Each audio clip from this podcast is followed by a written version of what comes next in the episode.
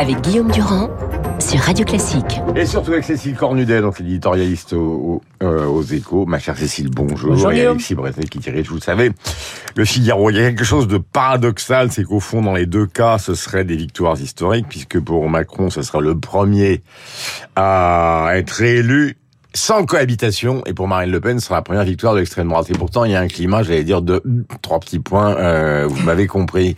Donc c'est quand même quelque chose de bizarre ce qui se passe, Cécile. Oui, ça a été une campagne sans élan et effectivement, quel que soit le, quel que soit le, le vainqueur, euh, tout se jouera après. On sent bien que, enfin, on voit pas comment il pourrait y avoir euh, Mm. d'état de grâce. Le paradoxe de cette campagne, c'est qu'il y a eu un peu de, euh, de, de mouvement quand même et de ferveur, mais du côté euh, d'autres candidats, du côté d'Éric Zemmour ou de Jean-Luc Mélenchon. Mm. Mais ces deux candidats-là, ils ont joué sur la dépolitisation du moment. Ils ont beaucoup, euh, Emmanuel Macron, on l'a- dit, est rentré très tardivement en campagne. Marine Le Pen s'est beaucoup euh, adoucie et euh, voilà, on a l'impression que c'est un peu une campagne, une, euh, ce serait de toute façon une élection par défaut. Si nous étions des historiens et non pas des journalistes Mm. ce matin au micro de Radio Classique, c'est si on regardait ce qui se passe dans 50 ans, forcément on serait axé sur entre guillemets, euh, j'emploie un mot un peu exagéré, mais sur l'exploit. C'est on dirait bah, finalement euh, Macron il a fait mieux que Mitterrand et Chirac et Marine Le Pen elle a fait mieux que toute sa famille. Or quand on revient comme des journalistes assis à cette table, on minimise, on dit finalement euh, c'est les autres qui ont été plutôt meilleurs. C'est quand même paradoxal, Alexis. Oui, mais en même temps, c'est pas les Je- Jeux je- Olymp- c'est pas les Jeux Olympiques. Non, je parlais des historiens. Peut-être, mais nous, on est des historiens, nous, journalistes, et puis, et puis on est des historiens de l'immédiat. Les Français vivent la, la politique Mm. dans l'immédiat. La question, c'est ce qui, effectivement, ce qui va se poser après. Alors, c'est vrai que si euh, Emmanuel Macron est réélu, ce sera le, il entrera dans ce club très fermé des, des, des réélus et des réélus sans passer par la cohabitation. Bah oui, Ça, c'est ça, tellement ça, fermé qu'il ça, est tout ça, seul. Dans, dans, dans, dans- ça, ça, c'est l'exploit dans l'exploit. Bon, formidable.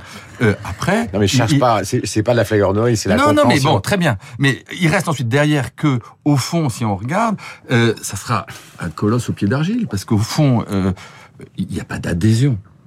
Euh, Cécile disait campagne sans élan, sans enthousiasme, mais sans adhésion. Ni à l'un, ni à l'autre. Tout le monde l'a dit, c'est un pont aux ânes. C'est le, rejet de l'un, le rejet de l'autre, rejet contre rejet, l'anti-macronisme, l'anti-lepénisme. On sent que l'anti-lepénisme va être plus fort que l'anti-macronisme, mais il n'y a pas d'adhésion. Euh, C'est quand même... quel- Mais il n'y a pas, il y a, il a- il il y est a pas pas eu porté plus d'adhésion, même le contraire pour les candidats qui, qui ont été éliminés. Non, non, mais bien sûr. Mais ça veut dire que réélu, il- le- le- le- l'élu, donc quand même, tout le monde pense que ce sera Macron, n'aura pas été élu par une adhésion, qu'il aura une base électorale extraordinairement fragile. Parce que ce qui compte, c'est quand même le résultat du premier tour. Il reste que, au fond, le, le macronisme pur et dur, les gens qui le soutiennent envers et contre tout, euh, c'est un petit quart, un, un petit tiers, un gros quart des, des Français. C'est pas beaucoup. Alors, dans le notre système institutionnel, c'est suffisant pour gagner la présidentielle. Pour être légitime. Surtout quand les deux autres tiers ne peuvent pas s'entendre. C'est suffisant pour gagner les législatives. Mais ensuite, quand il faut gouverner et qu'on doit faire face à la, à la conjuration des mécontentements et des colères, quand face à soi, on a 60%, parce que c'est quand même ça la vérité, 60% des, des Français qui ont voté pour des, des candidats qu'on peut appeler, alors on peut dire ce qu'on veut, populistes, antisystème, extrémistes, tout ce qu'on veut, c'est des, des candidats qui représentent une colère. Cette colère-là, après, elle s'exprimera d'une alors- façon ou d'une autre, et, et, et, et, le président élu devra la, la prendre dans la figure. Alors, euh, Cécile, campagne en, en Seine-Saint-Denis, puis après, donc, il, il- va euh, euh, dans le Lot. Bon, la campagne en Seine-Saint-Denis, on comprend bien que l'idée, c'est évidemment de siphonner les voix de Mélenchon, parce qu'il y a eu plus de Mmh. 60% des gens qui ont voté en Seine-Saint-Denis du côté de Mélenchon, parce que le but, c'est de monter le plus haut possible Oui, dans parce le que- résultat final, pour justement créer une petite, Voilà. une petite dynamique. Voilà, c'est ça. C'est que, euh, comme on l'a dit, euh, il n'y a pas vraiment d'élan. Parce que vous savez, une, une élection, c'est aussi une photo du pays. Et c'est vrai que nous, euh, journalistes de l'instant, comme a, a dit Alexis, on sent ça. C'est C'est pas du tout péjoratif, hein, je, je vous suis. Non, non, non, non, mais Ça pourrait l'être. C'est vrai Non, que c'est un énorme paradoxe, cette victoire qui serait incroyable, et en même temps, ce pays qu'on sent mais complètement désabusé sur cette campagne. Mm-hmm. Là, il y a un sondage qui dit, même s'il gagne, il faudrait que il y a deux tiers des Français, deux sur trois, qui disent, faut pas qu'il ait une majorité. Donc il y a vraiment, on, on sent le pays très insatisfait par ce qui est en train de, de, de se nouer. Et euh, qu'est-ce que vous me posiez comme question? Bah, de monter mais le plus. Oui, et ça- et ça- effectivement, l'idée, c'est au moins d'avoir euh, un résultat. Euh, là, on est à 57. voilà. Et donc là, euh, les macronistes manifestement visent les 60% Donc, en mhm. faisant une campagne aussi à gauche que celle d'avant le premier tour a été euh, à droite. Donc on est dans des dans des mouvements, des embardés euh, idéologiques que sincèrement on n'a jamais vu parce que pour les dans une campagne. On va voir. Et sincèrement, c'est une grande interrogation. Je ne sais pas s'il va repartir à droite ou s'il va rester à gauche. Cette course au mélanchonisme me laisse quand même assez toi Course dont il faut bien remarquer que les deux l'amènent. Parce que Marine Le Pen aussi, elle court après, après les mmh. voix de Mélenchon. pour elle, ce qu'on peut dire, c'est que ça n'a pas l'air, mmh. pour l'instant, de porter beaucoup ses fruits. Depuis le début, depuis le soir du premier tour, elle ne fait que baisser. Donc ça, me semble-t-il, cette course à la, aux électeurs mélenchonistes n'a pas l'air d'être couronnée de mmh. succès. Et en vérité, on ne voit pas tellement pourquoi des mélenchonistes, euh, en plus grand nombre, iraient voter Marine Le Pen. C'est exactement le contraire qui se produit. S'agissant de Macron, on peut dire que sur le papier, il y a un bénéfice. Il, grimpe, donc ça veut dire qu'il doit, être, il doit faire grignoter, doit grignoter les voix. La question, là encore, c'est celle de l'après. Parce que, de deux choses l'une. Soit, et ce qui me paraît le plus probable, il ne fait pas cette politique de gauche, de planification, de, d'écologie, de, de, social, de distribution qu'il est en train de, d'esquisser. Mm.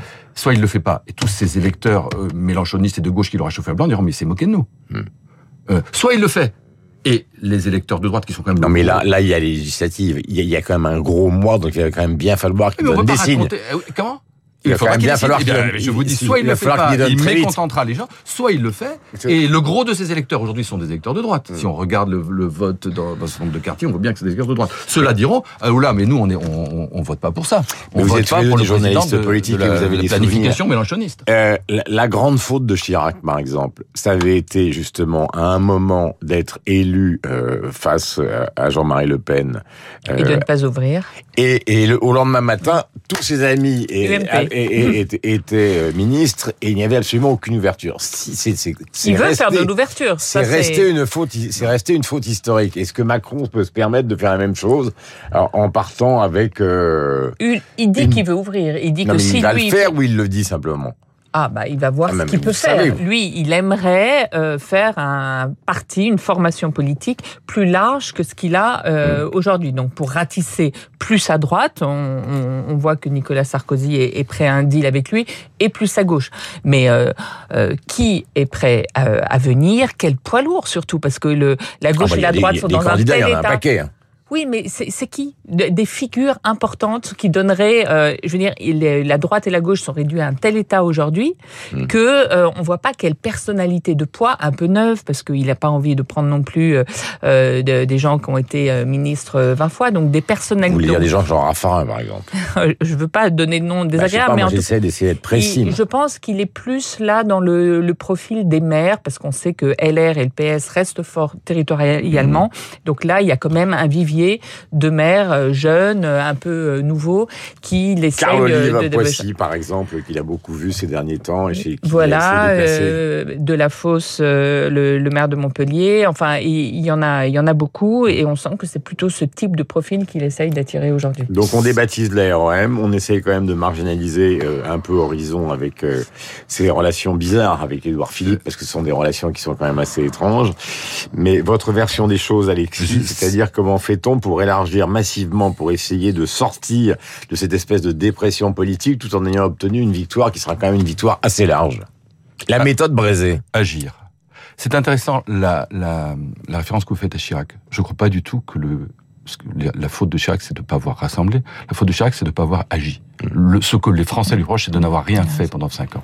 Et là où le rapprochement avec Chirac, dans ce que vous dites, est intéressant, c'est que c'est un des dangers qui, me semble-t-il, gâte aujourd'hui Macron. Mm. C'est précisément parce qu'il est pris dans cette contradiction qu'on vient de dire entre la gauche et la droite, les riches et les pauvres, cette espèce de, de bah, fracture. Euh, Alexis, je ne vais pas faire la bataille avec vous, mais souvenez-vous, dans les années 2004, 2005, etc., le comparatif avec l'Allemagne était plutôt à l'avantage de la France. Le chômage, on était très bas, largement aussi bas qu'aujourd'hui. L'endettement copé était au budget, ça marchait plutôt pas mal.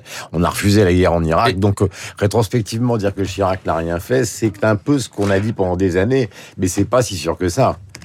Bon, on va pas refaire le, le- on va pas refaire Chirac, Non, non, mais... mais- je ne pense pas que le deuxième mandat de Chirac reste dans les esprits comme une grande réussite. Je ne pense pas que le deuxième mandat de François Mitterrand reste dans les esprits comme une grande réussite. Je ne pense pas que le deuxième mandat du général du général de Gaulle reste dans les esprits comme une grande réussite. C'est c'est intéressant. Il y a une malédiction du deuxième mandat, et cette malédiction du deuxième mandat, c'est la malédiction de l'immobilisme. C'est ça la malédiction que Macron devra, me semble-t-il, conjurer. Donc la question n'est pas de savoir quelle combinaison d'appareils fait avec d'accord. avec quel Pierre-Paul ou Jacques, quel sous-parti, est-ce qu'il fait une confédération, une fédération, un grand parti? La question, c'est est-ce qu'il va se décider à agir, ou bien est-ce que paralysé par ces contradictions dans lesquelles il s'est malgré tout enfermé entre justement le Bah, c'est le en même temps. bah, et ben voilà, et ben c- le risque du en même temps, c'est de ne rien faire. Mais d'autant que là, moi, je suis tout à fait d'accord. C'est pas par une combinaison d'appareils qu'on réconciliera les Français avec une politique qui, qui ne, avec, euh, ils supportent plus ces combinaisons euh, d'appareils. Mais le problème pour agir, c'est effectivement, il a été tellement loin dans le, en même temps, dans le grand écart, là, euh, en l'espace de d'un mois, que on, on- on ne sait pas, on ne sait plus quelles sont les priorités. euh, Et c'est ça qu'il va falloir très vite, dès dimanche soir, dans, dans le discours, montrer. Parce que est-ce que la au départ, la retraite, par exemple, l'âge de la retraite, ça devait être cet été euh, par ordonnance. Et là, on en est à janvier, euh, après une énorme euh, concertation. Et Donc, on franchement, ne sait quand plus. on dit que, par exemple, sur les retraites, on, va, on est prêt à faire un référendum, ça veut dire qu'on est prêt à ne rien faire. On sait très bien que si on fait référendum sur les retraites, il y aura pas Moi, de la seule chose sur laquelle il a été, des je, Jamais je- les Français je- voteront. je cite vos deux journaux, hein, c'est les minima sociaux de cet été. Euh, je parle d'un journal et puis de l'autre. Et de l'autre côté, c'est euh, pas l'augmentation des impôts, y compris l'IFI, et un abattement un petit peu augmenté. Donc, euh, Mais ça, ça fait pas un projet, ça fait Non, pas, ça fait pas un grand dessin, Non, ça fait pas. Donc c'est ça. Il va être obligé d'inventer après son élection. Mm. Ce qu'il n'a pas inventé avant, c'est Mm. le dessin, c'est pourquoi je suis là, qu'est-ce que je- nous allons faire ensemble pendant cinq ans. Franchement, je crois qu'aujourd'hui, personne ne se le sait très bien. Donc il va falloir aller au-delà des mots et rentrer dans la bataille.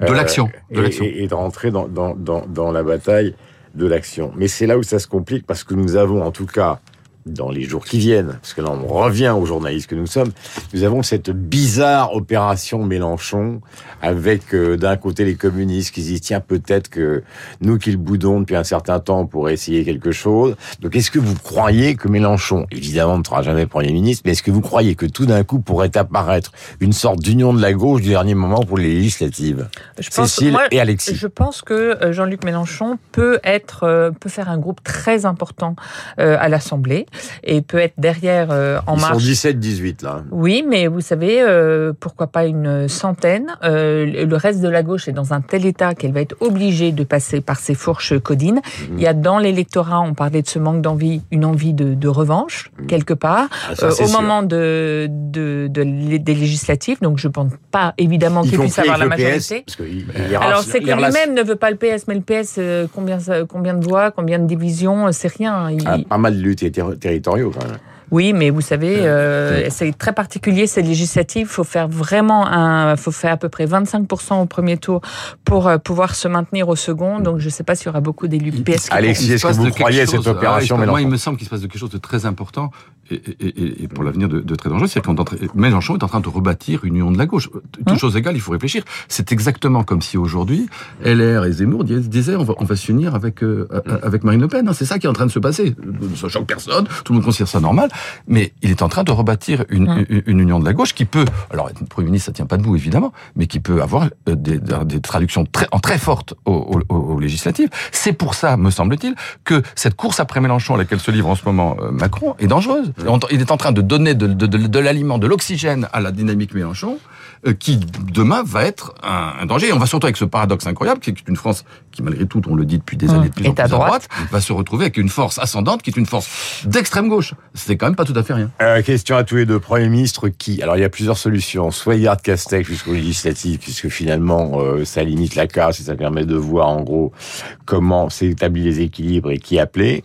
Euh, ou alors est-ce qu'on change tout de suite pour essayer d'avoir un élan et qui? Alors, euh, changer, je pense que c'est oui. Euh, manifestement, même euh, Jean Castex a, a laissé entendre qu'il partirait et qu'il fallait qu'il parte c'est et qu'il fallait. quoi. Non, c'est plutôt euh, à, la, euh, à la fin de la semaine, manifestement. Euh, donc, euh, alors, qui Enfin, c'est C'est ce la grande question. C'est- exactement euh, la, la, la conclusion de nos discussions.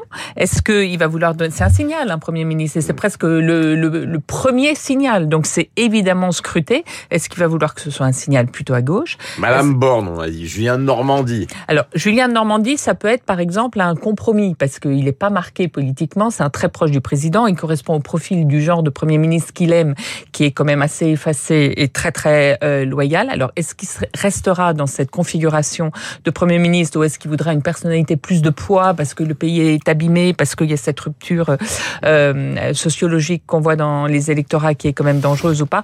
Mais euh, je, ne sais pas si lui-même sait encore quel est le Premier ministre. Manifestement, il lance, il, a missionné certaines personnes autour de lui pour euh, lui rapporter des noms, mais en tout cas, ce sera pas Jean Castex. Oui, est-ce qu'il va changer? Oui, parce que malgré tout, on peut pas donner le sentiment, un, qu'il n'y a pas eu de vraie campagne, deux, Mm. que c'est le même président, trois, que c'est le même Premier ministre, et quatre, que c'est le même gouvernement. Sinon, les gens vont dire, mais enfin, il s'est rien passé. Il a rien Donc, fait. il n'a pas trop le choix s'il veut relancer la dynamique. question, C'est loin, les législatives. C'est- Castex, c'est dans deux mois. sûr, oui, Euh, Castex, c'est bon, sûr. Après, Après- deuxième question, est-ce qu'il finalement, il est contraint pour son choix? En vérité, non. Il peut faire exactement Mm. ce qu'il veut. Il va ne... et il faut bien se rendre compte qu'au lendemain de son élection, il ne dépendra de personne. Tout- Au contraire, le jeu ne tiendra que par lui. C'est... Donc, il pourra faire exactement ce qu'il veut. Et donc là, il va, falloir faire ce qu'il n'aime pas, c'est choisir. Et s'il y a bien un truc qu'on peut pas faire du en même temps, sauf à choisir un candidat du milieu, peut-être effectivement euh, de Normandie, euh, c'est de, c'est de choisir. Alors, on, on a cité des noms tout à l'heure, on parlait de Raffarin, de Sarkozy, euh, et puis de Mélenchon et de Marine Le Pen. Mais au fond, est-ce que cette, cette n'a pas signé l'arrêt, non pas politique, mais l'arrêt présidentiel de cette génération Parce que finalement, Marine Le Pen, une nouvelle candidature, si elle perd, ça tient pas tellement debout. Mélenchon, une nouvelle candidature en dehors de l'envie irrépressible qu'il a tous les matins, euh, un peu comme Sarkozy quand il se rase. On voit pas très bien comment ça peut durer. Donc le personnel politique risque quand même d'être bouleversé très vite, non? Ouais, alors, sur le papier, oui. Après, c'est une loi de la nature qu'avant les échéances, on dit toujours qu'on est prêt à partir, et puis quand il faut partir, on est moins décidé. Donc, est-ce que Marine Le Pen va vraiment lâcher la rampe? J'en suis pas du tout sûr. Est-ce que lui-même, Jean-Luc Mélenchon, va pas, après l'avoir dit, finalement se dire, bah, je regarde autour de moi, personne ne fait l'union, personne ne peut comme moi rassembler les composantes euh, gauchistes, extrémistes, euh, euh, écologistes, etc. C'est vrai que sur le papier, on peut se dire, le prochain quatrième coup, candidature à puis, il y a une 60 Non, mais question vous avez raison. Quatrième Euh, candidature à euh, 75 Sur le papier, ans. on peut se dire que le prochain coup, il y aura ni Marine Le Pen, ni Mélenchon, euh, ni Macron. Donc ça veut dire que tout absolument est possible. Vivement la prochaine, au moins, elle sera intéressante. Peut-être qu'il se passera quelque chose. Voilà, c'est ça. Merci à tous les deux, Alexis Brézé, Cécile Cornudet, vous lisez les échos, bien évidemment. Et le Figaro, avec le magnifique Jacques Perrin, donc euh, en couverture euh, du Figaro. Il est 8h57, voici que s'avance Lucille Bréau. Madame Bréau et son camarade, euh, bien évidemment, Renaud Blanc, juste avant.